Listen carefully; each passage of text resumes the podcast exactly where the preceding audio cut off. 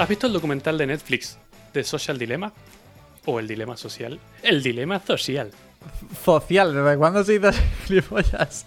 El, el dilema social. Es que, que, tío, macho. es En que- español. en el- si ni siquiera sabes hablar español, me cago en la hostia. Eh, sí, sí, lo he visto, sí lo he visto. Me lo puse. No me acuerdo. Fue una tarde que me lo puse mientras estaba ahí en plan trabajando. Y de repente dije, hostia, es súper interesante, no puedo. No, no puedo parar de verlo. No puedo ignorarlo. Sí, sí, sí. Claro, yo pensé que dije, bueno, va a ser el típico. Típico documental un poco alarmista, ¿no? De. Ah, uf, esto es malísimo. Y, y un poco es esa pinta. Pero, Sí. pero me sorprendió mucho porque hablaban de cosas que no me había parado a pensar un poco. La verdad es que yo sí las había pensado y a mí no me sorprendió mucho el, el documental. No me dijo nada que no sepa. Solo me confirmó cosas. Pero, Pero pero había una en concreto que me sorprendió muchísimo. Te, te la voy a poner porque paré el documental y le dije a Marta. Marta no quería verlo porque decía, es que seguro que, que me va a meter ideas en la cabeza de esto. de-". y solamente voy a, voy a hacer un pequeñísimo spoiler, pequeñísimo. Y me pareció la hostia. Es, por ejemplo, cuando alguien te envía una... No sé si era una foto o algo así por Instagram. La notificación de Instagram, que me parece excelente, te dice, alguien te ha etiquetado una foto. Pero no te dice ni quién, ni en qué foto.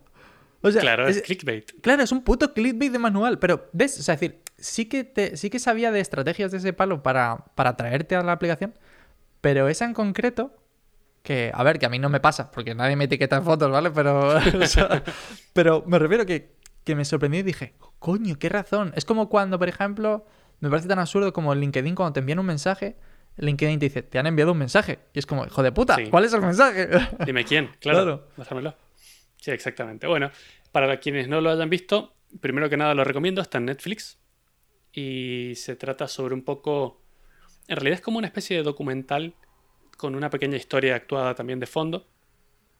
Y entrevistan a ex empleados, que son todos ex empleados, ni- ninguno sigue trabajando allí, Obvio. de Google, de YouTube, de Facebook, de Instagram, de Twitter, de Apple, de Pinterest y no sé qué otras más. Pero bueno, en realidad la pregunta es, eh, el dilema social es si estamos demasiado tiempo en los teléfonos, si dependemos demasiado de ellos. Y, y es muy gracioso porque en el, en el documental empieza preguntándole a estos ex empleados, ¿y cuál es el problema? Y todos se quedan como pensando, Es muy bueno. dices, "Espera, espera, ¿por dónde empiezo? ¿Por dónde empiezo? Porque esto es jodido. Sí, sí, sí. Es, es genial porque todos tienen esa misma reacción de mierda. O sea, a ver, hay muchos problemas, no es uno. ¿sabes? Exactamente. Como no sabían exactamente por dónde empezar con, el, con la explicación. Pero bueno, uno, por ejemplo, uno de los entrevistados era el creador del botón de like de Facebook. Trabajaba en Facebook, uno de los primeros empleados. Y fue el que dice, ¿y por qué no hacemos este botón aquí que si a alguien le gusta lo que la foto que he puesto, le da like? Y ahora estaba como súper arrepentido y súper jodido. Porque su idea inicial era demostrar cosas positivas, como apoyar a la gente, como, no sé, alegría. Y ahora se está usando como un arma de destrucción masiva de la muerte. Tal Porque cual. ahora si no tienes likes no eres nadie, te deprimes y te metes en el baño a llorar. Pero no solo eso, sino que lo más jodido que decía él era que se podía espiar a la gente a través de los likes. De una manera súper fácil. De, porque si yo sé lo que te gusta, o sea, es muy fácil traquearte. Es muy fácil ofrecerte cosas que te gustan. Ese, claro, tú piensas que... eh, Yo me imagino lo mismo en la cabeza de las personas que empezaron con... Pues eso, con la radiación, ¿no? En plan, bueno, yo creo que puedo aquí, puedo utilizar la radiación para, para ver a través del cuerpo humano y tal. Y de repente te encuentras con que eh, se construyen armas nucleares gracias a eso y es como, mierda, mierda, ¿sabes? Pero hay más mierda, ¿por qué? O sea, yo construí una cosa buena y de repente se convierte en, en la peor cosa del mundo. Exactamente, exactamente. Eh, lo mismo pasó con uno de un podcast que escucho que se llama Your Complete Attention, Your Complete and Utterly Attention o algo así, que era el, el inventor del scroll infinito, Oh, mierda. que es seguir haciendo scroll y que nunca termina y queda... Y también estaba en la misma situación, tenía como un problema, un dilema moral, diciendo, pues si yo inventé esto para que leer sea más cómodo, pero ahora es lo que mantiene a la gente pegada al teléfono todo el día y se está usando en contra de la humanidad, literalmente. Qué Pero bueno, de, estos, de estas personas entrevistadas en el documental, todos, si es que, o casi todos, habían dicho haber dejado esas compañías por motivos éticos. Muchos decían, sí, en 2017 dejé Google porque se estaba yendo un poco la mierda, no era éticamente no era lo que yo esperaba y, y bueno, y, cuando los empleados empiezan a ir por temas éticos es un poquito peligroso. Eh, y como dicen en el documental, sí es verdad que se usan las redes sociales y todo esto para fines buenos. O sea, muchas veces se encuentra el donador de un órgano, o reunir familiares, o juntar dineros para una causa noble o algo así. Pero lo que no sabemos valorar y lo que no queremos ver es la otra cara de esa moneda. Que es que genera una adicción absurdamente grande eh, al teléfono, literalmente. Entonces, el tema del que te quería hablar hoy es la adicción al teléfono, básicamente. Bien, ahí, haciendo daño del árbol caído, macho. Haciendo daño. y bueno, eh, ¿por dónde empezar? Te voy a decir que mucha más gente de la que crees es adicta. O sea, si, si tú buscas la definición de adicción, que no la he buscado, tendría que haberla buscado para este episodio, es adicta a su teléfono. Y tú y yo estamos incluidos en esa. Sí. Pero en esa definición. En realidad, yo no sé si soy adicto al teléfono como tal, o sea, al, dispositivo del teléfono, sino más bien adicto al a internet. ¿Sabes? O sea, es decir, es como un poco. Porque en realidad creo que el problema que tenemos es lo yo. A mí me gustaría chequear cosas, o sea, decir, cosas en internet. Entonces, yo la mayor parte del tiempo, debido a que trabajo con el ordenador, quizás no tengo esa, adicción al teléfono. De hecho, Marta se sorprendió muchísimo porque se quejaba de mí de que yo eh, utilizaba muchísimo el teléfono, ¿no? De, como, como dicen un poco en el, en el, documental del dilema social. ¿Cuánto crees que utilizas el teléfono al día? ¿Cuánto, cuánto mato? ¿Cuánto? Ah, claro que tú no tienes la versión 10 de Android. Perdón por. No. vale, ¿cuánto, ¿cuánto crees que utilizo yo, por ejemplo, el teléfono al día? Tiempo de. Supongo que unas. ¿Tiempo de cuatro horas? Dos horas. Dos horas y poco, sí. Yo no lo uso mucho tampoco, la verdad. Pero, pero no sé, te hago una pregunta. ¿Qué es lo primero que haces cuando te despiertas sin salir de la cama? Mm, chequeo, chequeo el móvil. A ver, también es cierto... ¿Y qué es lo último que haces cuando te acuestas? Al estar ya en la cama. No, yo, yo leo. Leo todos los días. Es decir, siempre cojo el Kindle y leo un rato. Pero te tengo que decir que quizás he cogido más esa adicción de chequear el teléfono cuando me levanto porque todos los hijos de puta de España están. claro, me han escrito, claro, me han escrito en ese, en ese horario. Entonces, como que siempre tengo, o sea, como poco, siempre es como, me has escrito tú, me, ¿sabes? Me ha escrito alguien en plan rollo, hey, ¿cómo tal? sí, es nuestra madrugada. Claro, exacto. Entonces, es un poco, es un poco que llego. Y aparte, tengo un problema, que es, lo mismo lo chequeo, me quedo frito otra vez y no respondo nunca, ¿sabes? sí, sí, sí, también. Pero sí, sí, es cierto que sí que lo, sí que lo miro por la mañana. Y sobre todo cuando voy al baño. Es como, bueno, pues aquí que estoy, no tengo nada que hacer. Eh. Claro, exactamente, vamos a ver. Antes eran revistas y ahora es el móvil. Claro. Pero bueno, eh, a ver, el tema es que es nuestra culpa por dejarlo suceder, pero también es verdad que las aplicaciones están diseñadas para eso, literalmente. O sea, están viendo y hacen pruebas todo el tiempo de qué color atrae más qué sonidos son más agradables o como más adictivos, qué cosas te permiten estar más tiempo ahí. ¿Por qué? Porque la finalidad detrás de todo esto es que estés más tiempo dentro de esa aplicación. Vamos a poner Instagram, que es el peor demonio de la muerte que se me puede ocurrir en el mundo. Literal, el peor demonio. Pero es que Instagram ha venido a arruinar la humanidad. Estoy, Pero bueno, estoy completamente ¿por qué quieren que estés más tiempo? Porque mientras más tiempo estés ahí, es más publicidad que ellos te pueden enseñar. Eh, y, más publicidad equivale a más dinero para ellos. Ya está. O sea, eso es todo. Tú eres para ellos lo que les da dinero. Tal cual. De hecho, creo que se asemeja un poco a lo que pasaba en los años 90 quizás o en los años 2000 con la televisión. El rey de, oh, tengo que... O sea, yo, ahora, o sea, en realidad no, las televisiones no medían la publicidad en plan rollo por minutos de publicidad, sino es rollo, voy a poner este programa que atrae mogollón de gente y voy a cobrar los anuncios a una pasta porque sé que la gente se quiere anunciar en este momento porque hay mogollón de gente viendo, viendo este episodio de no sé qué. ¡Pa! ¿Sabes? Claro. Entonces, utilizan lo mismo, como bien has dicho, pero con nosotros, en plan rollo, ah, voy a poner esta cosa aquí, esta foto de no sé quién, y es genial ese momento de, Del Con documental. la, sí, del, del documental. Con la diferencia de que ellos saben absolutamente todo de nosotros. O sea, saben que nos interesa y que no, no pierdan el tiempo en enseñarnos publicidad que no vamos a comprar. Eh, y, y eso es, es como súper apuntada a ti. Y es súper efectiva la publicidad que hacen. Tienen un montón de algoritmos y mierdas apuntándonos y sabiendo qué nos gusta. Por ejemplo, mi Instagram está lleno de cosas de motos, de proyectos de electrónica, de... No sé. El tuyo estará lleno de hombres desnudos. Sí, no sí, sé sí, qué sí. cosas verás. No, te tengo que decir que es, que es graciosísimo. Porque ahora mismo estoy viciado a, a vídeos de la Mongas. Y es como, bueno, pues, ji, Ah. ji, ay, yo, yo voy como esto. O vídeos de ingeniería súper grandes. Pero ingeniería lo tocho, ¿sabes? O sea, no me mola la cosa pequeña que puedo hacer en casa. No, no. Mega construcciones. Sí, sí, sí. O sea, es decir, hay esas mierdas. Y bueno, lo que pasa es que, bueno, no solo sabemos a ciencia cierta que las aplicaciones están usando los micrófonos del móvil todo el tiempo para escuchar lo que hablamos y en base a eso aprender nuestros intereses o de las cosas que nos, que nos generan curiosidad o que hemos conversado con alguien, que para nuestros seguidores eh, sabrán que el episodio 28 habla específicamente de eso, de que si tu móvil te escucha y que quien no lo haya escuchado puede volver ahí. Sino que también hace un tiempo se descubrió que, por ejemplo, la app de Facebook usaba la cámara frontal del móvil para ver la reacción de las personas mientras miraban una publicidad. ¿Eso no te parece... ¿No te dan ganas de salir a la calle a romper cosas? Me dan ganas no de salir a la calle a romper cosas. Yo tengo Facebook aquí al lado, joder. Podría ir y prenderle fuego, coño. Literalmente, ¿no? Es- sí, sí, me parece. Me parece tan hardcore. Pero el problema no es.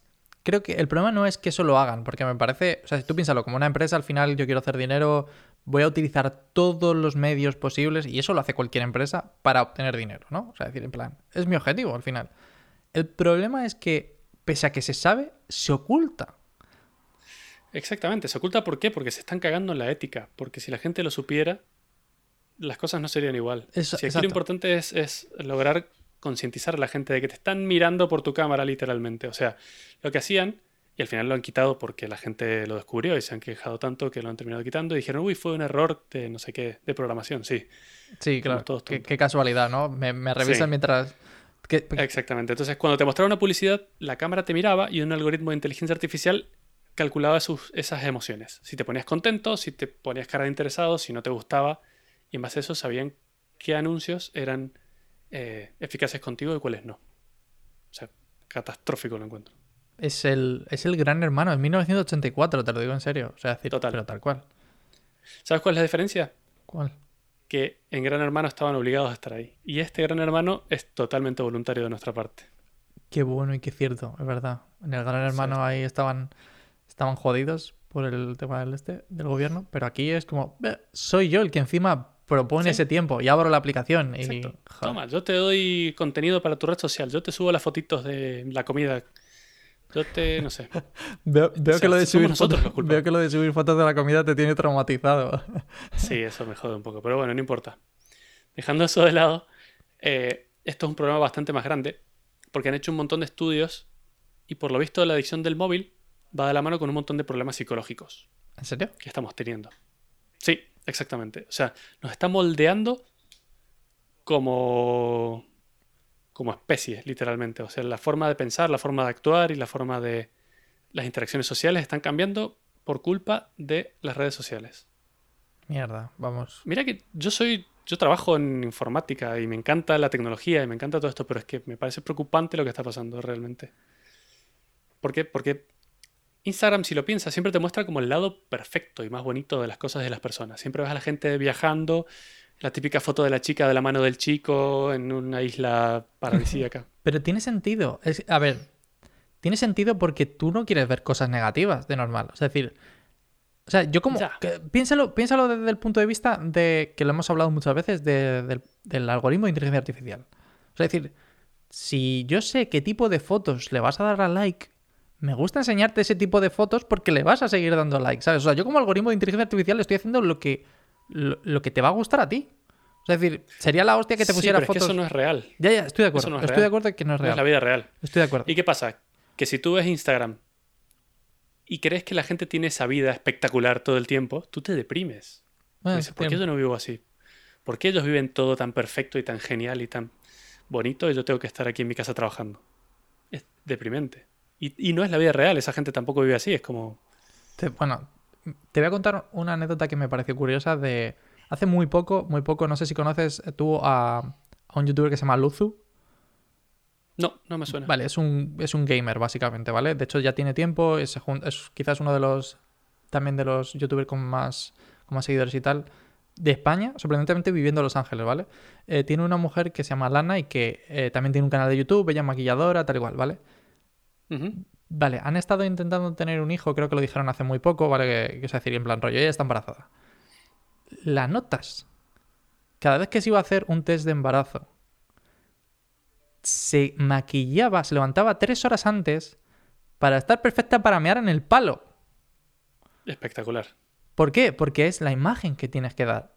O sea, es que esas cosas que no entiendo por qué no se ven. O sea, por qué no, por no se entienden. De hecho, me encanta porque la tía lo explica en el vídeo y gracias a Dios. O sea, es decir, se, ve el lado humano de las cosas. Del rollo de, mira, al final. Eh, o sea, es decir, me, o sea, decir me, me, preparé y tal, no sé cuántos, me en el palo, eh, me dio negativo, lo tiré a la basura, de repente luego estaba eh, otra vez en el baño y dije, voy a revisarlo. O sea, estaba en el baño preparándose para la ducha, entonces no estaba ni maquillada ni hostia, y de repente, claro, cuenta todo eso y dices, ¿te das cuenta de que has gastado tres horas para mear en un palo? Para que luego te salga que no. y grabarlo, ¿no? Y que luego al final, gracias a Dios, gracias a Dios, porque dices tú, eh, te ha salido como en la vida real y descubres que el palo ese de verdad era positivo y sales como una persona normal en el vídeo. Claro, exactamente. Es muy Pero bueno, y ahora que lo mencionas, el aspecto, que la gente que se maquilla, el aspecto de la gente que vemos en, Instagram tampoco es real. Es por lo que dices, la gente no se levanta a las 8 de la mañana y está perfectamente maquillada y se va a mirar en palos perfectamente maquillada, porque no es así la vida. Entonces hay una cosa que me preocupa un montón y es la cantidad de cirugías estéticas que se están practicando hoy en día. No tiene precedentes, o sea, es absurdamente más alta que nunca. Y las edades son cada vez más tempranas. Tú mira cualquier película o cualquier serie actual y no vas a ver una actriz que no tenga la boca operada. Ni una. Literalmente ni una. Te cuesta ver una persona natural. No existe. Y para mí eso es bastante preocupante. A ver, yo eso no lo encuentro. O sea, es decir, de lo más preocupante que existe. O sea, es decir, creo que. Porque al final son cosas que, bueno, pues cada uno está de acuerdo. O sea, es decir, puede estar más o menos. Eh, o sea, conforme con su cuerpo, ¿no? En plan rollo, yo soy un desparpajo humano, ¿sabes? Y no me importa. Pero me refiero que habrá gente que le importe muchísimo. Y entonces, bueno, puedo entender que... Pero es cierto que cuando se... De hecho, esto es un poco como hablamos de lo de las apuestas, ¿sabes? Es decir, si tú, si tú no eres, eres incapaz de mantenerlo con ello, tienes un problema. O sea, tú dijiste, no es un problema, no, en realidad lo tiene esa persona. Pero esto es un poco igual, el rollo, si yo no estoy contento con mi cuerpo, me puedo operar. En cambio, cuando empiezas a ver algo en masa, empiezas a ver algún efecto llamada. Entonces es cuando empieza a ser preocupante del rollo. Algo estamos haciendo mal. Algo estamos haciendo mal para que, nadie esté de acuerdo con su cuerpo.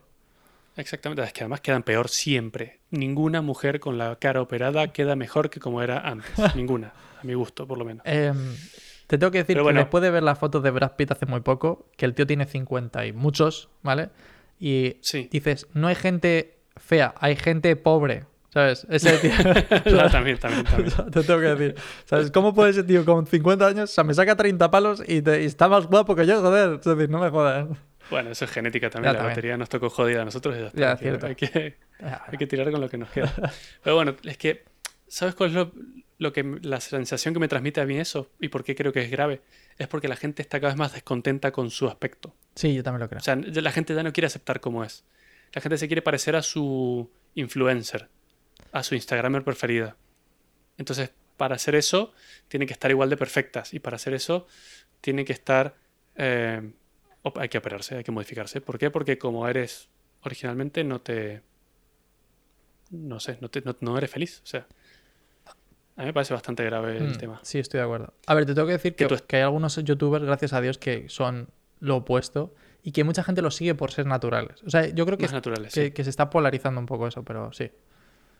Es que espero que pase de moda un poco esto porque es que no puede ser que es que el estado de ánimo de la gente dependa de que si la foto que subiste a Instagram tiene muchos likes o poquitos. Ya. O sea, has tenido un mal día porque la foto que subiste a nadie le ha dado like o solo 20 personas le han dado like cuando tú esperabas 100.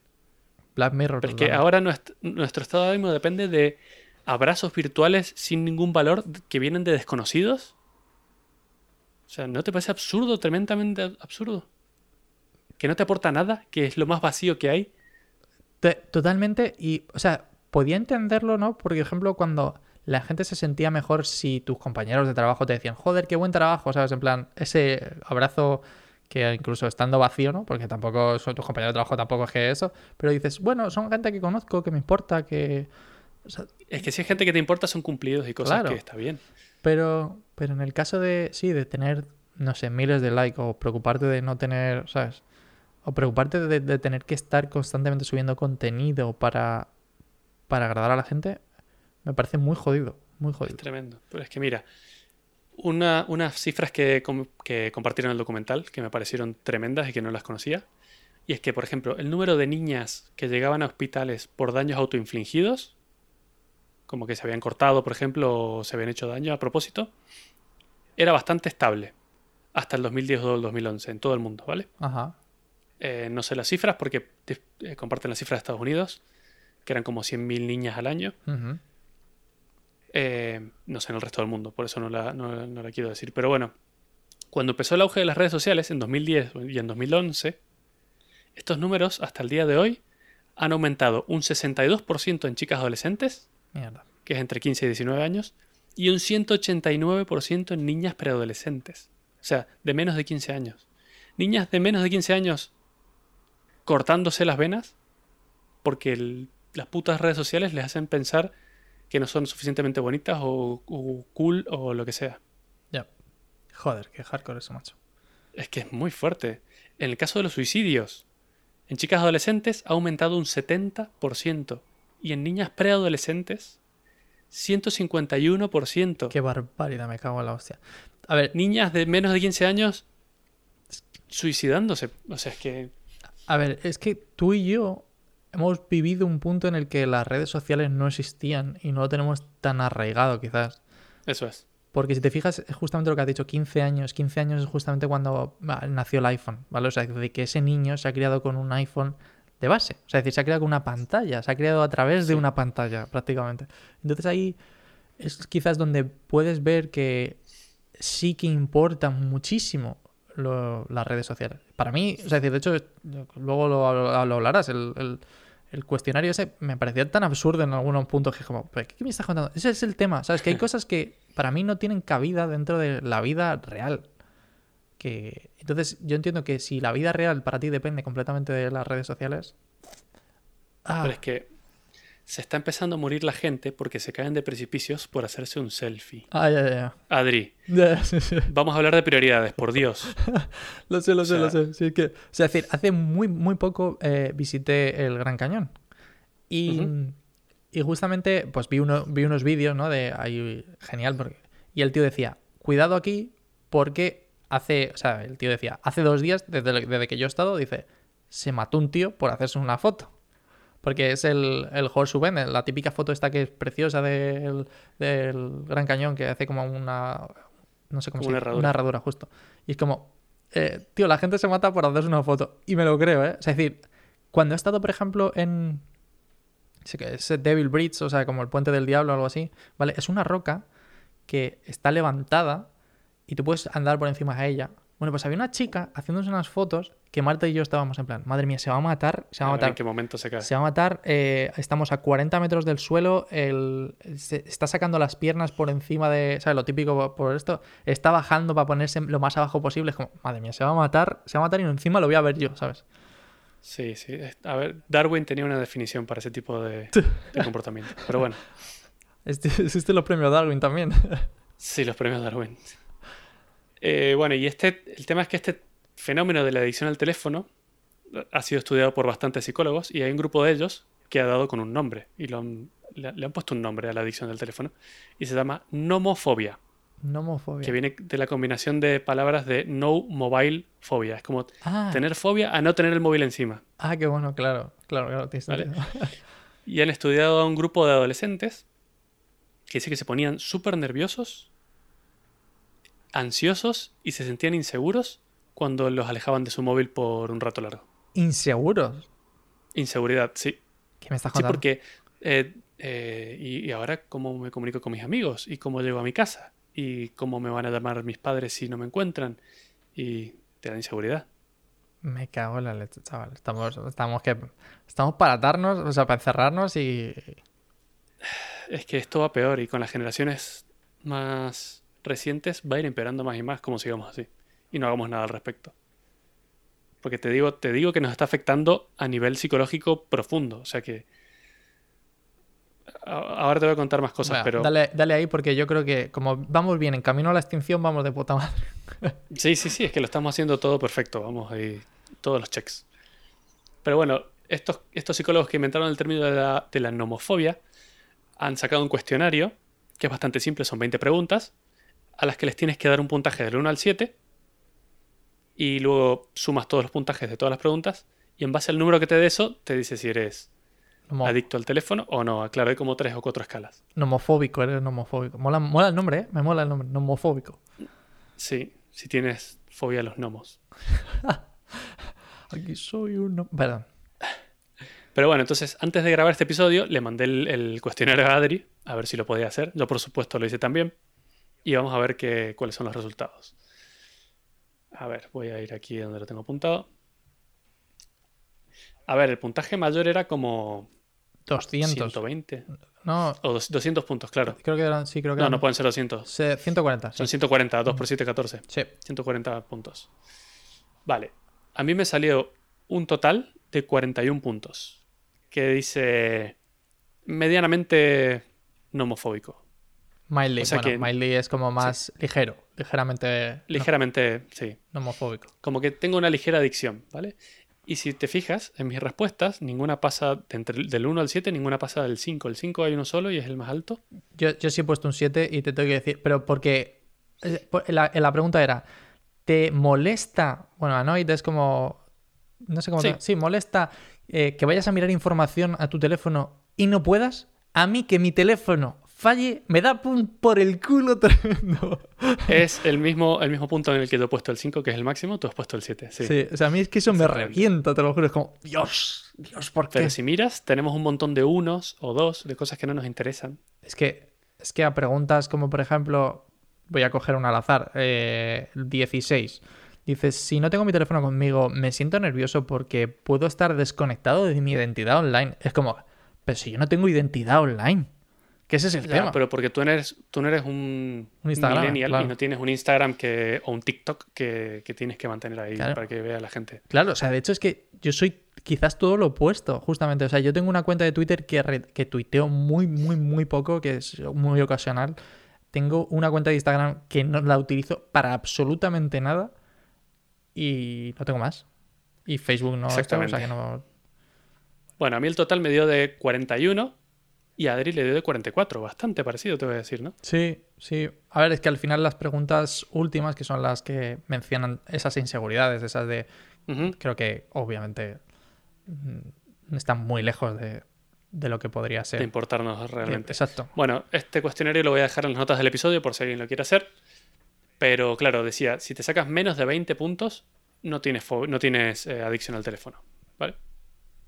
Qué bueno. O sea que estamos bastante lejos de no tener alguna adicción. Sí, eso te el doble de 20.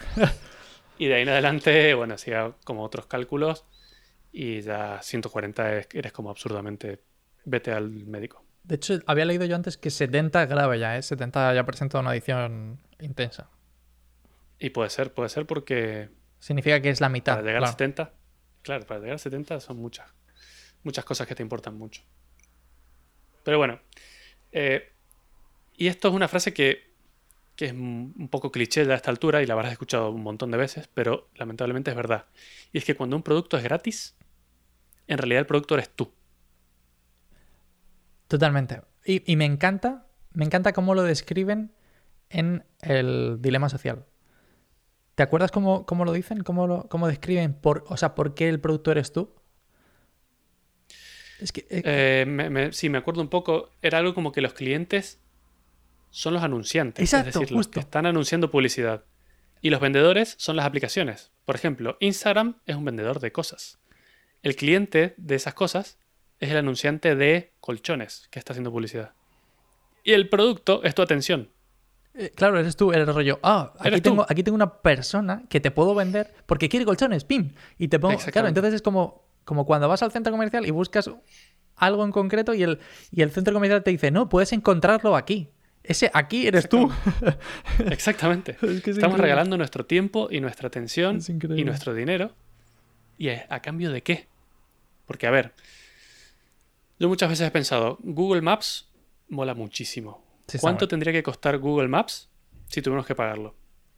Ten en cuenta que no solo son los mapas, sino que además te da direcciones y recomendaciones de lugares y tiene mapas satelitales actualizados como mínimo cada seis meses de vista desde el espacio de cualquier lugar del mundo. ¿Cuánto habría que pagar por eso para usarlo? Una barbaridad. Pero es que incluso sí, yo te diría, yo lo pagaría tranquilamente. Vale, eh, es que a eso voy. Luego tenemos Gmail, un servicio de mail que funciona mejor que ningún otro del mundo. Tenemos Documents de Google, que tiene todo lo que antes era Office, que era carísimo, ya lo tenemos gratis y online. Tenemos Waze para el tráfico y tenemos Google Fotos, donde puedes subir fotos de manera infinita. Infinita, ¿verdad? ¿Por qué? ¿Sabes lo que hacen con nuestras fotos? Entrenan algoritmos de inteligencia artificial. Les estamos regalando, les estamos regalando información, datos, todo. Estamos entregando el alma. O sea, ¿merece la pena entregar el alma a cambio de tener esas cosas gratis? ¿No sería mejor pagar por ellas un poco y, no tener que vender el alma al diablo? Creo que muchísima gente no estaría dispuesta a pagar. O sea, porque creo que, por ejemplo, estaríamos hablando de una. O sea, es decir, la suite de Google, ¿no? Lo que viene a ser Gmail, Documents, eh, Google Fotos, eh, el- no sé, el calendario, no sé qué tal. Todo eso, piensa que podríamos estar hablando de un producto que costase más de 500 dólares al año. Te- vamos, segurísimo. Yo estoy seguro que hacen más de 500 dólares contigo al año de, de publicidad. Sí, sí, sin duda, sí. Entonces, Lo que pasa es que estamos arruinando a la humanidad como especie. O sea que, o sea, por 500 dólares al año tal vez ya, Sería mejor no arruinar a la puta humanidad y dejar que los niños estén deprimidos, asustados y, y ansiosos todo el tiempo. sí, pero también, no sé, que es muy difícil, ¿eh? Es que piénsalo, actualmente estamos en la mejor época que ha vivido la humanidad nunca. Sí, estoy de acuerdo. Tenemos la mejor calidad de vida con diferencia. Tenemos la mayor expectativa de vida, nos morimos cada vez más viejos. Tenemos el mejor sistema de salud que nunca hemos tenido, porque estamos lo más avanzado que hemos estado. Tenemos las mayores comodidades, ahora nuestras casas tienen todo. Somos más conscientes con la ecología que nunca. Ahora reciclamos, sabemos que nos estamos cargando el planeta, lo estamos intentando arreglar, somos más conscientes. La alimentación estamos intentando mantenerla cada vez más sana, somos más conscientes de eso. Está viendo que estamos en el menor índice de crímenes violentos de la historia. ¿Sabías eso? Sí, sí, sí, sí. Sí, lo sabía, sí. Es que me molaba mucho esa estadística. Entonces, así todo, con todo esto, estamos más deprimidos que nunca antes, históricamente. Pero a lo mejor porque no tenemos nada contra que lo que luchar, tío. Es como, bueno, ¿sabes? Es como- estamos aburridos. Estoy es que dando sí, ahora un claro, motivo. estamos aburridos, tío. Estamos aburridos. Quizás ese es el punto. Estamos aburridos. Te estoy dando un motivo. Luchemos contra las putas redes sociales que están vacías, son superficiales y te dejan, te dejan con una sensación de mayor vacío que con la que entraste. O sea, es horripilante. Qué bueno es. Qué, buena, qué bueno ese ejemplo, te tengo que decir, ¿eh? Me mola muchísimo. Es cierto que, Es que que, que tú coges, sales y dices, no, o sea, a lo mejor no, No me llevo nada. claro, no me llevo nada, sino que encima a lo mejor me falta algo. me siento un poquito más triste que cuando entré a ver esta mierda. Es que es tremendo. Es que, no sé. Además, afecta de otras formas, como el tiempo de, de nuestra atención. Ahora ya no, manten- no prestamos atención a nada, ¿no? O sea, se ha reducido drásticamente el tiempo que puedas prestar atención a algo. ¿Tú miras el teléfono mientras estás conversando con amigos? ¿Alguna vez? Alguna vez, alguna vez. si te Sí. Ok. Cuando estás mirando la tele, constantemente, ¿no? Estás viendo una serie, Sí. más de una vez agarras el teléfono. Sí, a no ser que, que sea una serie de estas que, mm, que me guste mucho, sí, cierto. Sí, sí que reviso el teléfono. Cuando estás en el cine, No, ¿Alguna jamás. vez? Jamás. Jamás. O sea, yo estoy en el cine, para mí el cine son palomitas, eh, la Coca-Cola y la película. Sí, bueno, para mí también, pero es que yo veo mucha gente en el cine mirando el Yo teléfono. también, yo Pero también. bueno, pero es que además nos ha enseñado a, a perder el interés o, la, o invertir el tiempo en las cosas. Ya nadie lee libros, Adri. Leer libros es un esfuerzo y no te da esa, esa recompensa instantánea de dopamina que te da ver un TikTok de, una, de un tonto bailando de forma idiota. Sí, cierto. eso. Es así. Mm. Joder. Y, y luego, otra cosa, cuando te llega un mensaje de alguien, sientes la necesidad imperiosa de responder instantáneamente, porque si no el mundo se termina. Tienes que responder ese mensaje, Yo, sea lo que sea. yo he hecho mucho por eso, ¿eh? es decir, creo que el, hecho de tener un reloj de, con notificaciones beneficia infinito eso. No por el hecho de. Porque yo. O sea, el problema es, te llega una notificación, tú no sabes quién es, puede ser importante o no, ¿sabes? O sea, tú no tienes ni idea. Ahora, yo reviso el reloj y digo, perfecto, toma por culo, puedo esperar. O en plan rollo, me están preguntando algo que, que necesito responder ahora mismo, ¿sabes? Esa, yo creo que esa me parece muy clave, pero claro, es cierto que tienes que hacer ese esfuerzo de decir, esto puede esperar y esto no, ¿sabes? Eso es. Eso es. Pero es que te voy a hacer una pregunta. ¿Cuándo has recibido un mensaje o una notificación de algo importante en tu vida? O sea, Co- realmente importante. Coño, no, realmente importante eh, no, pero me refiero, imagínate, imagínate que, por ejemplo, yo que sé, eh, estoy por ahí y, y Marta me dice, oye, ¿dónde está esto? Pues tener, esperar, es tener esperando a una persona, ¿sabes? Ese es- eso es lo que más, que quizás más me molesta. Pero es que esa, esa es una estupidez que nos hemos autogenerado ahora. No, pero es porque tienes... ¿Cómo se hacía antes cuando no había móviles? ¿Dónde está esto? Claro, Lo buscas y si no lo buscas te esperas a que llegue y ya está. No es Sí. importante. Claro, claro, pero, pero aún así, que teniendo esa facilidad, ¿sabes? Es decir, es, eh, es simplemente un cambio de prioridad, ¿no? Es en plan rollo. Si yo puedo ayudar a alguien eh, al instante, me parece más efectivo que tener a una persona que a lo mejor quiere hacer algo y no puede, ¿sabes? O sea, es decir, Ya, yo siempre, esa- yo eso siempre, a la larga es nocivo. ya, yo siempre pienso en concurrencia. El rollo, si yo puedo. Sí, sí, te lo juro. Es decir, y, y- y lo hablo muchísimo. Y es rollo.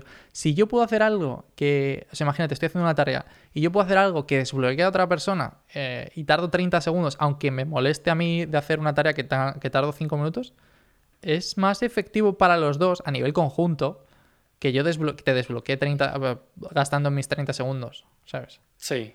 Entonces es como, yo, yo voy por ahí. Yo, concurrencia, efectividad, eficiencia, performance. Ya, pero es que te ha, te ha quitado de lo sí, que es estabas cierto, haciendo. es cierto, es cierto. Y al final esos 30 segundos que has dedicado te va a llevar otros dos minutos volver a ponerte en foco en lo que estabas haciendo. Y es que es ridículo, Adri. Es lo que te digo. No, no, nuestra atención no dura más de dos minutos en nada. Y es por eso. Porque nos interrumpen constantemente y ne- tenemos la necesidad imperiosa de responder o de reaccionar a una notificación que te ha llegado. Sí, sí, es cierto. El hecho de, de revisarlas. Es decir, yo sí que es cierto que encima mm, reviso todas. Ya sabes que tengo el toque de tener como las notificaciones, los emails. O sea, yo tengo ese toque. Tú y todo el mundo. Tú y todo el mundo. No. El, el circulito rojo con el número de notificaciones que no estás leyendo eh, vuelve loco a todo el mundo. No, no, Está no, perfectamente diseñado y pensado para eso. Para mí tiene que ser cero. O sea, es decir, o sea, los emails, yo tengo todos los emails ordenados. Yo no tengo nada en, en- en el inbox de, de Google, ¿vale? O sea, el mío está vacío siempre. O sea, ese es el punto. O Exactamente. sea, yo no puedo tener. O sea, ahí Marta me sorprende. Marta tiene miles de emails sin leer. Yo no puedo tener eso. A mí me entra un, un algo en la cabeza de como, Dios, no puedo dormir. Y bueno, es que, es que es tremendo. De hecho, te voy a dar una- un ejercicio a ti y a cualquier oyente que lo quiera hacer. Es, sal a dar una vuelta por el barrio ¿Sí? y mira cuánta gente tiene el teléfono en la mano en ese momento. Te Muchísimo. va a sorprender el número por altísimo. Sí, Todo el mundo va mirando el teléfono. La gente se choca las farolas de la calle por mirar el teléfono. Y no es chiste, o sea. Sí, sí, sí, me lo creo, me lo creo. Me encantaría. Pero es que además, Me encantaría ver esa estadística, tío. ¿Te imaginas que la gente que llega a urgencias, en plan rollo, ¿qué, qué te ha pasado? te me he chocado contra una farola. sí, exactamente. A ver, hay muy pocas situaciones en las que no lo veo mal. Situaciones en las que históricamente ha sido lo más aburrido que te ha pasado en la vida, como tener que estar en una sala de espera del dentista. Joder, claro. Ahí, perfecto. Eh, con el móvil te, te abstraes un poco, haces que el tiempo pase, no, no hay nada que puedas hacer. O en el metro, que ni siquiera tiene ventanas para mirar para afuera. Bueno, está bien. Pero es que hay otras en las que... Porque es que yo desde hace mucho tiempo me vengo fijando en esto. Pero mira, vete a un restaurante y ves a las parejas que están uno en cada punto de la mesa, cada uno con su teléfono y no hablan en toda la noche. No, me no. ¿A qué fuiste al restaurante? A mirar el puto teléfono. Y hacer fotos de la comida con el teléfono. Y hacer fotos de la comida, Claro. por supuesto. Los teléfonos traen modo foto de comida, pero es que ¿en qué nos hemos convertido? Hostia, es que eso me parece súper hardcore, que traiga modo foto de comida. O sea, te tengo que Ah, Es decir que... me- me- me- Te tengo que decir que, a ver, yo sí que hago fotos de comida, pero para porque las subo, sabes que contribuyo con lo de Google Maps, ¿no? Es decir, que tengo Sí. que soy Google Guide o algo así, no sé qué es exactamente. Entonces sí que subo fotos de comida. Y mi móvil tiene un modo automático para, de- para poner el modo de comida, ¿sabes? Es como que me parece la hostia. O sea, o yo es que ese punto yo de- Perfecto, tú yo me- sigue dándole de comer a Claro, Ibelcorp. No, no, pero yo me imagino, ¿sabes? En plan rollo, a los ingenieros diciendo, vamos a ver, vamos a ver, vamos a ver. ¿Qué idea que has tenido tú? Eh, ¿Por qué no hacemos una red neuronal que mejore cómo se ve la comida en las fotos. ¡Pah! Idea millonaria, ¿sabes? Joder. Ah, pero bueno, no solo las parejas en los restaurantes o en todos lados, sino que hay demasiada gente que lo hace mientras conduce. Oh, eso me parece. Y yo que voy en moto, me he cruzado con más de uno que si hubiera llevado un bate de béisbol en la moto, le destruía todo el coche, porque han estado a punto de matarme, literalmente matarme más de una vez, por ir mirando WhatsApp mientras conducen una máquina que pesa una 800 tonelada, sí, kilos. exacto. Es que me parece acojonante. Sí, ¿Estamos tontos?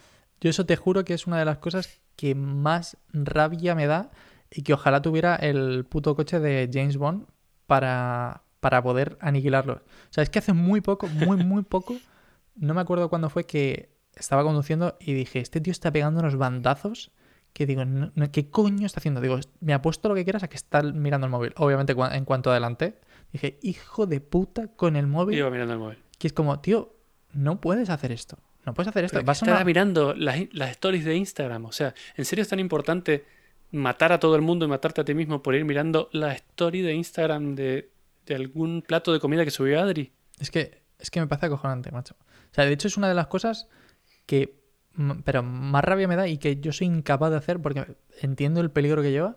Y es que no, es que no reviso el móvil en la vida. O sea, es decir, o el coche me ofrece las oportunidades, ¿sabes? De- del rollo de, pues leerme un mensaje en voz alta o algo así, ¿vale?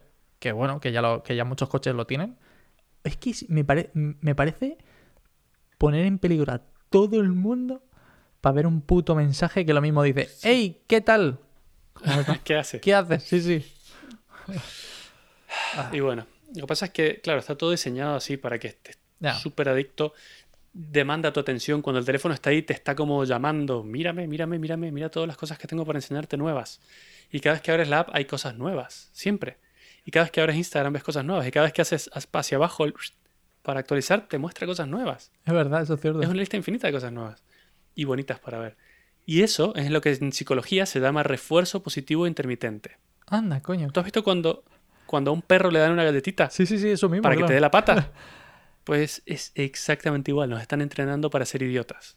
Hostia. Es igual. Si lo hicieran con refuerzo negativo, iba a ser ya la leche. Como decías el Don Cooper. Sí, con golpes. Ese es el próximo paso. te pega calambrazos tu móvil.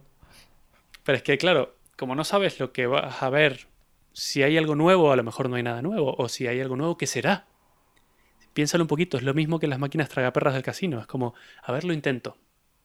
Y a lo mejor gano. Joder, Es como, qué es horripilante.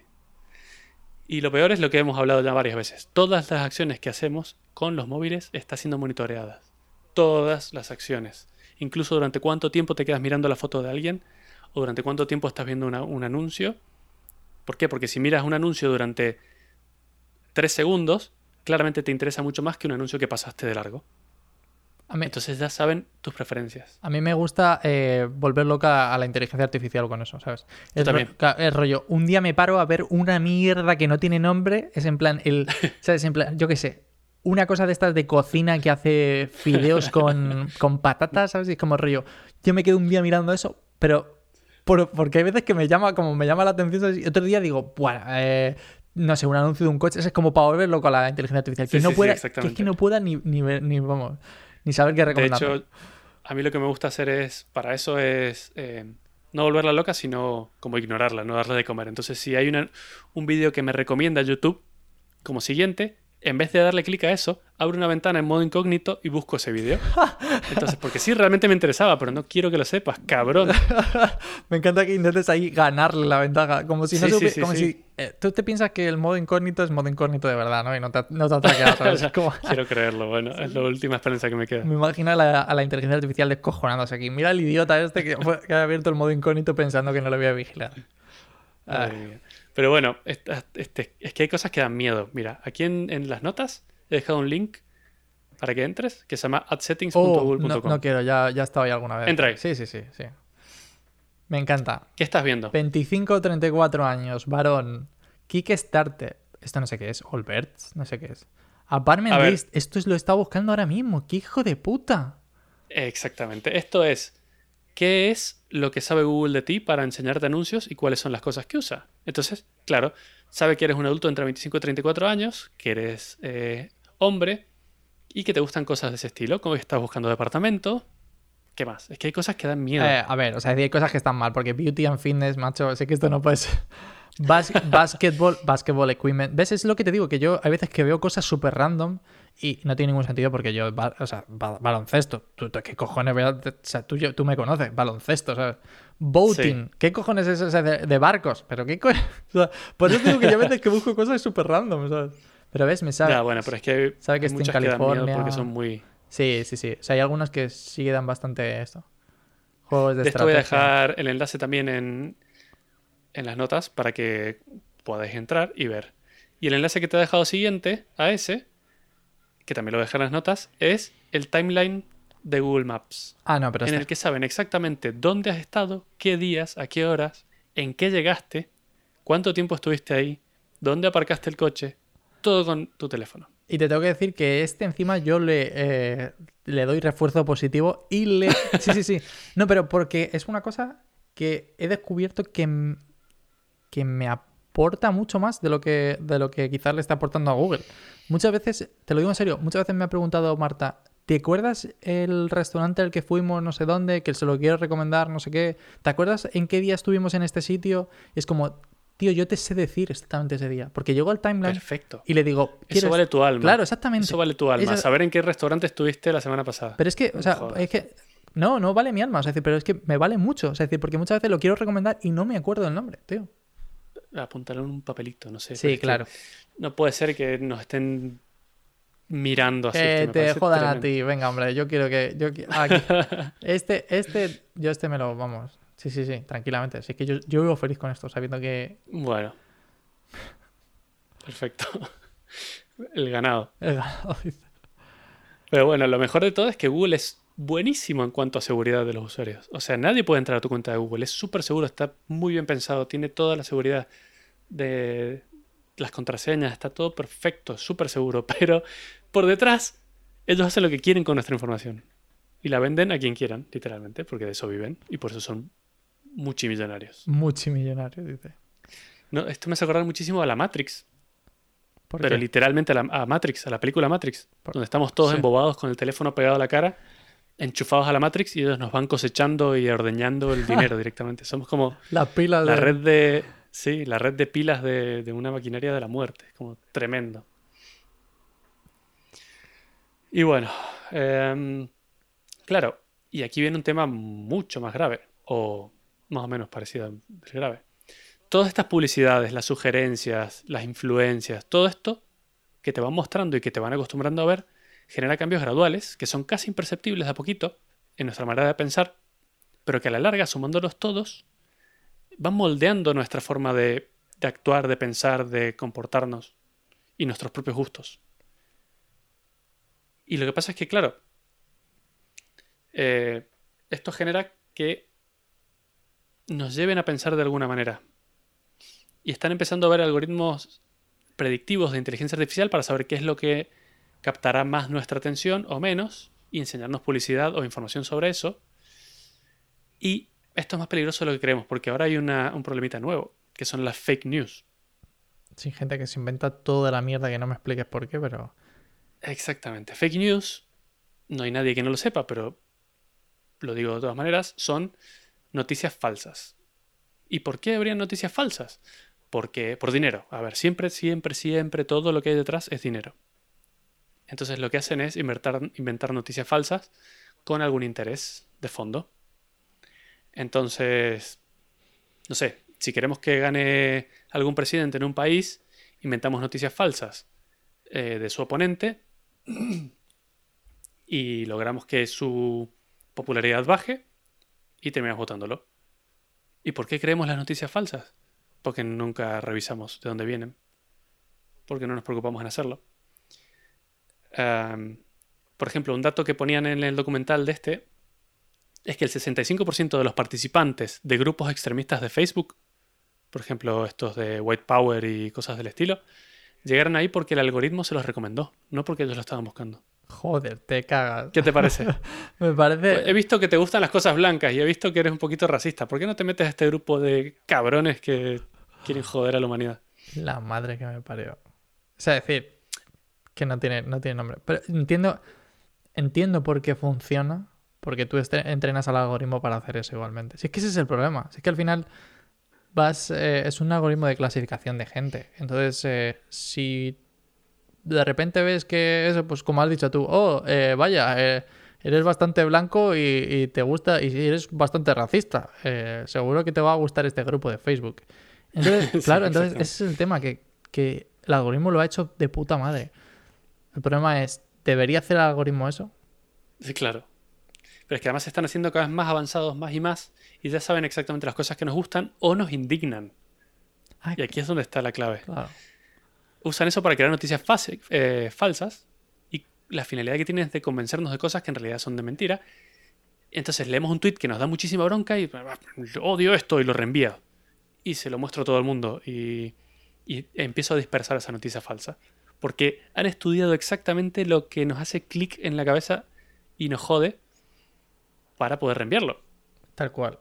No sé si tienes el número, pero eh, es seis veces más fácil el, el hecho de reenviar o que sea comunicado una noticia falsa que una de verdad. Seis sí? veces, sí, seis veces. Lo decían en el documental también. Me pareció un número tremendo. O sea, decir que es seis veces Es más fácil alcanzar una noticia falsa.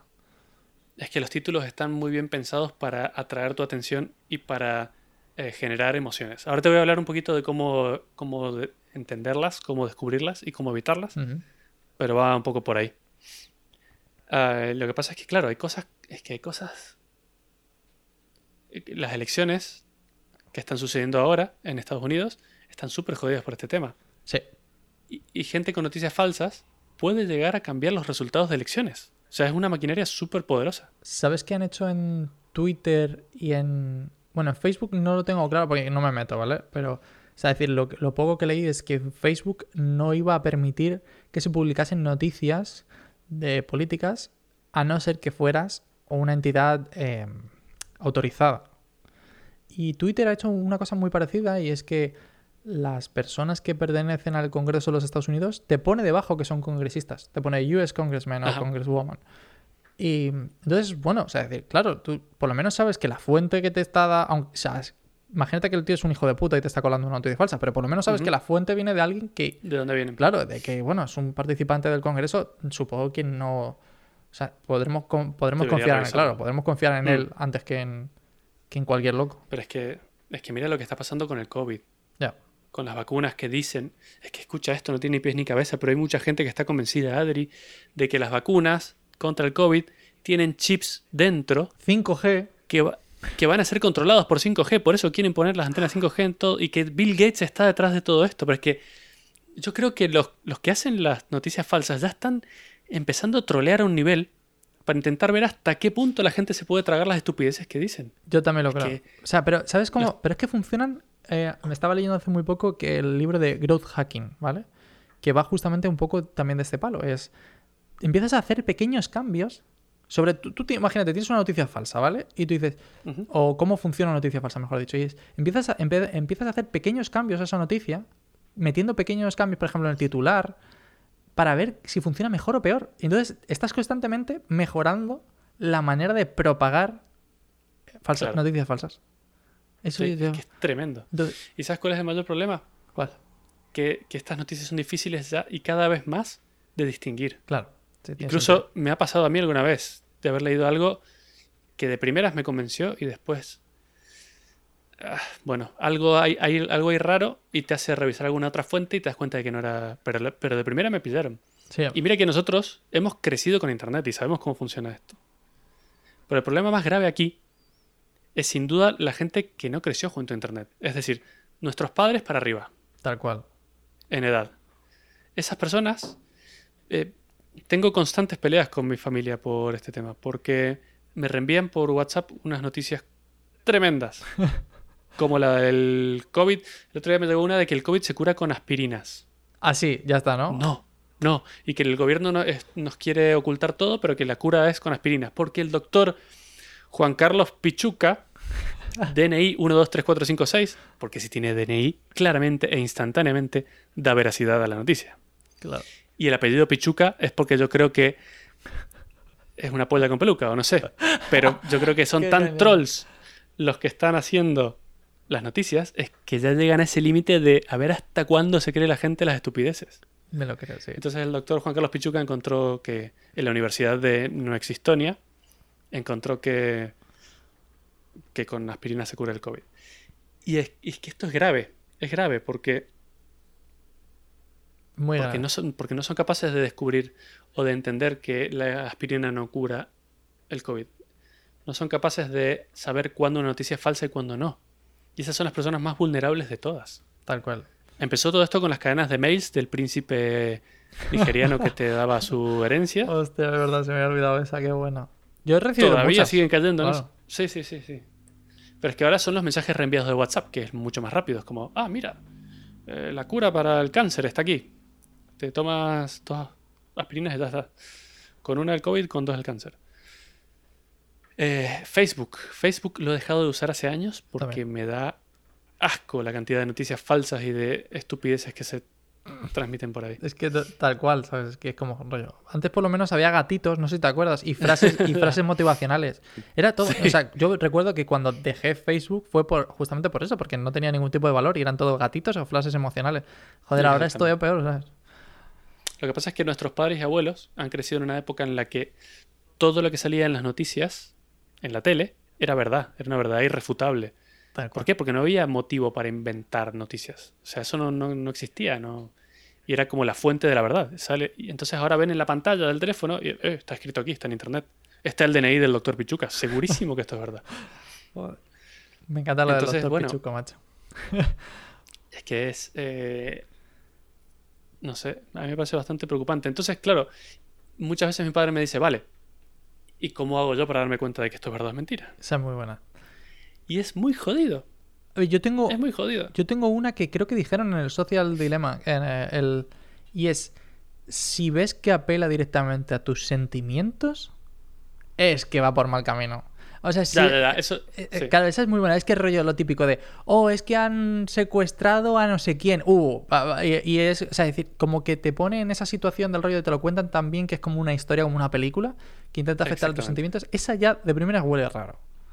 O sea, pero es que te voy a poner otra situación de la que mi madre fue víctima. ¿Qué pasa? ¿Cómo, cómo sabes que una tienda es falsa? Una tienda. de- Ella compró una, sí, una tienda online. Ah, Ella compró unas cremas, era una web falsa, nunca le llegaron, se quedaron con su dinero. Mierda. y me preguntó, ¿y cómo hago para darme cuenta? Y es que yo entré a la web Claro. y era bastante creíble, pero algo me hacía saber que yo no tenía que comprar ahí. Ya. Pero no soy capaz de decir qué. Tenía HTTPS, tenía el candadito, tenía reviews, tenía cosas casi convincentes, pero había algo que estaba fuera de lugar. Y no sé cómo explicarles. Y si se lo explico en esa web, esa explicación no va a aplicar para otras webs. Claro. Es porque nosotros hemos crecido con esto, pero ellos no. Sí, es cierto que, muy difícil. que muchas veces Marta me hace esa pregunta y es como, no tengo, no lo tengo claro. Digo, si no confías, digo, busca en internet, busca en internet la tienda. O sea, en plan rollo, Claro, exacto. busca reviews, busca, ¿sabes? Sí, alguien que haya tenido experiencia con eso antes. Claro. Si no encuentras nada es porque probablemente sea mentira y la tienda. El problema es que... Dure ahí un eh, mes. Eso te iba a decir, claro. Muy complicado, tienes Es razón, tienes razón. Una de las cosas que más me gusta es cuando reenvían la foto de Jordi el niño polla, que es un actor Sí. porno para quien no lo conozca. Hombre, se llama el niño polla, Ves- no creo yo vestido que- de médico de algún set de película porno y abajo pone este médico descubrió la cura para el cáncer un joven científico español no sé qué y todas las tías reenviando el, el mensaje me encanta Me parece genial. Pero eso supongo que será de broma. Pero está muy bien. ya lo que pasa es que es- eso, eso a veces es inofensivo pero cuando deja de ser inofensivo es lo que me preocupa por Sí, sí, sí. ejemplo si empiezan a creer que las vacunas del COVID tienen chips de 5G controladas por Bill Gates no se van a querer vacunar del COVID cuando salga la vacuna Pero- y eso ya me parece grave eso ya cruza la línea de lo inofensivo Sí, totalmente. Pero aparte, es que si estuviéramos a ese nivel de tecnología, o sea, de, de tener vacunas con microchip dentro, conectados al 5G, jodas, claro. o sea, decir, sería, o sea, decir, pero si es que yo sería el primero en vacunarme, joder, mete ahí el chip. yo también O claro sea, tengo conexión. Quiero aprender karate mientras Claro, duermo, como joder. Matrix. No sé. Me cago en la hostia, macho. O sea, es decir, es que es lo que dices tú, que hay cosas que rozan lo surrealista y que no entiendo cómo la gente se lo puede llegar a creer.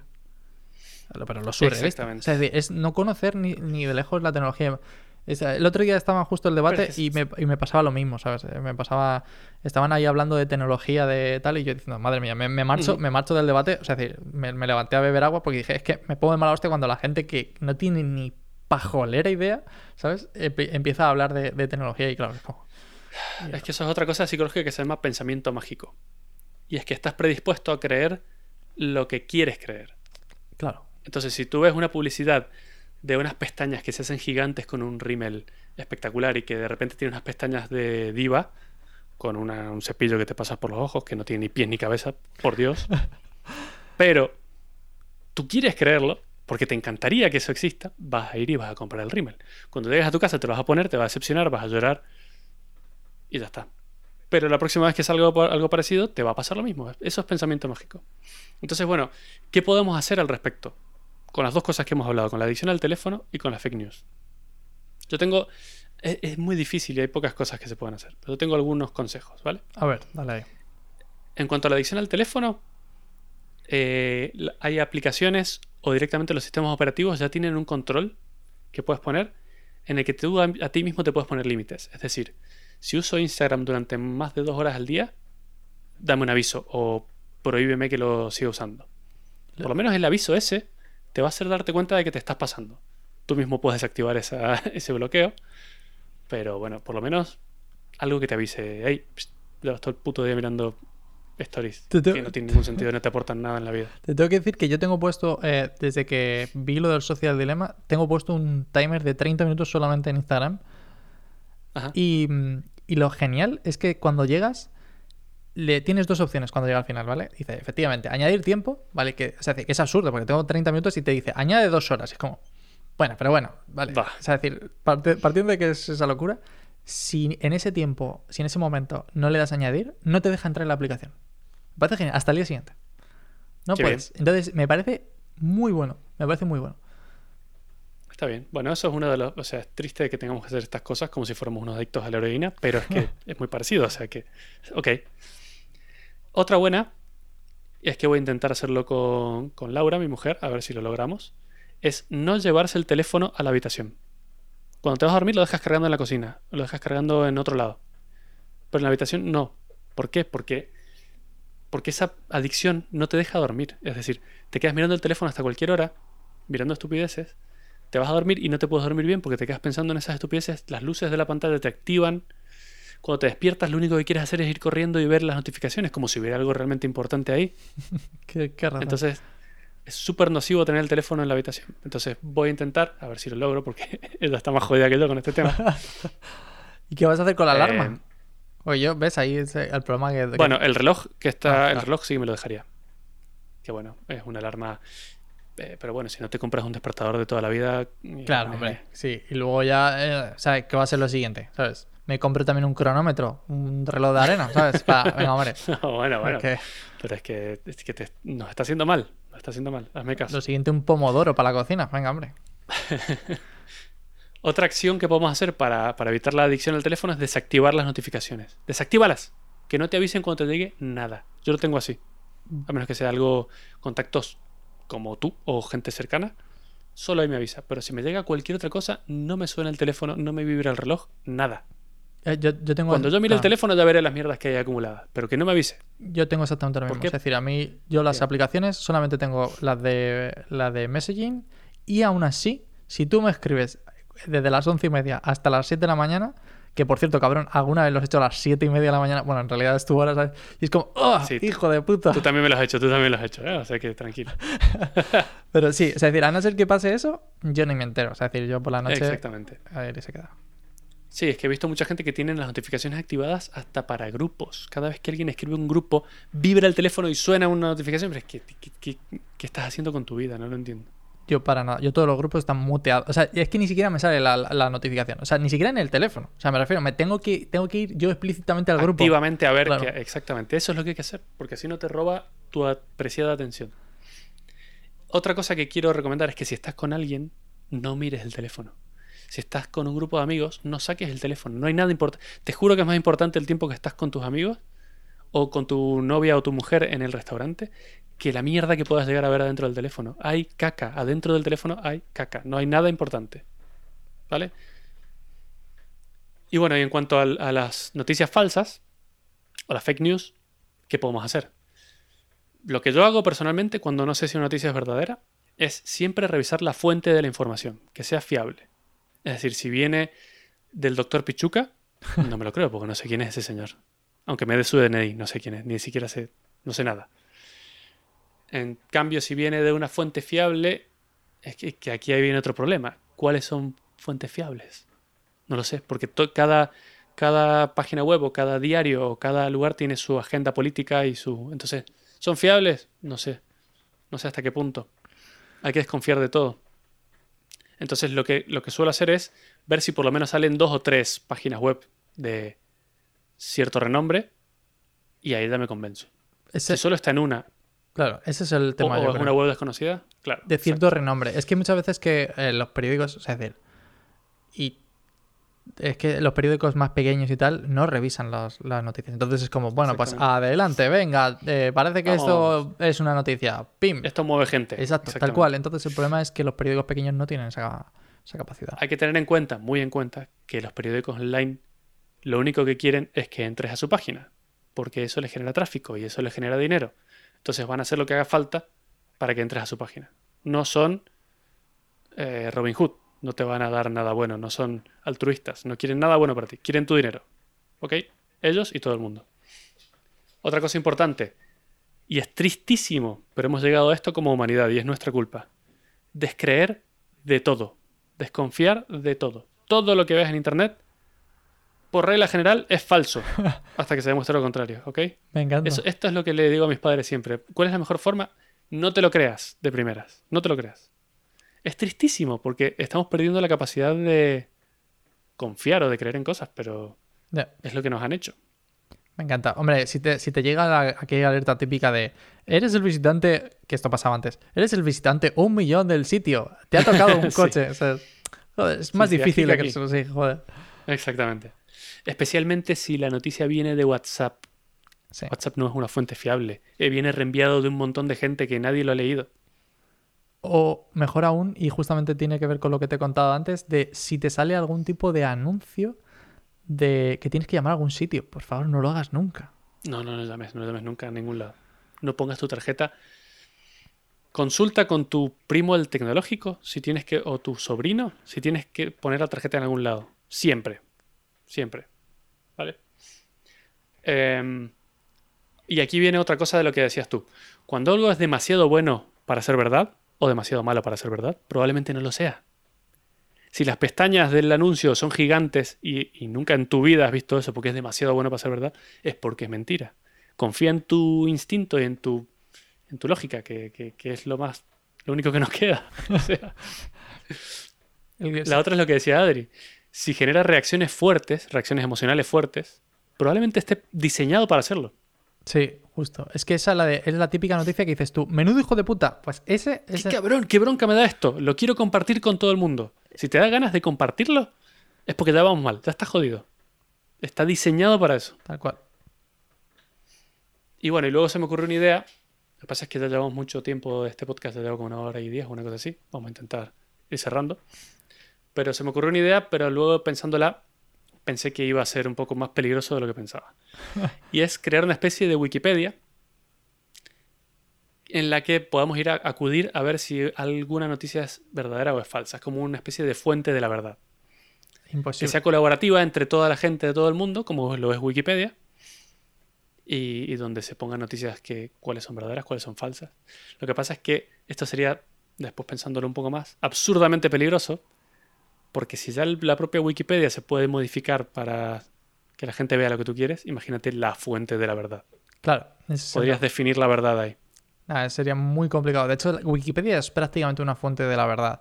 Y está muy Sí. bien puesto que el- existe el hecho de ah, autoridad y, información, la fuente de información. Siempre, tú no puedes cambiar la Wikipedia. No sé si lo sabías. No, tú no puedes cambiar la Wikipedia porque tú quieras, en plan rollo, esto pasó esta otra fecha, a no ser que, que des un artículo de un medio de comunicación o, o sea, decir, que tenga cierta autoridad, un paper, algo en plan clave, y que demuestre que lo que tú estás aportando sea cierto. Y eso está muy bien. Eso está muy bien. Entonces, Claro. por, eso, por eso Wikipedia tiene tantísimas eh, referencias al, al final de un artículo. Y es porque tú no puedes dar esa información si no está eh, documentada. Claro, lo que pasa es que los gobiernos tienen tanta capacidad y tanta potencia que probablemente tengan gente de dentro, gente fuera, gente en el medio y gente en todos lados que van a aprobar ese artículo perfectamente. Entonces la fuente, la verdad, sería muy, muy peligrosa. Recomendación. Dejemos los teléfonos de lado, volvamos a ser felices, porque el teléfono te juro que no te da la felicidad. Y en cuanto a las fake news, no creemos nada. Apaga las noticias, no veas las noticias. Solo hay malas noticias, depresión y mierda ahí. Desconfía de todo y revisa tus fuentes.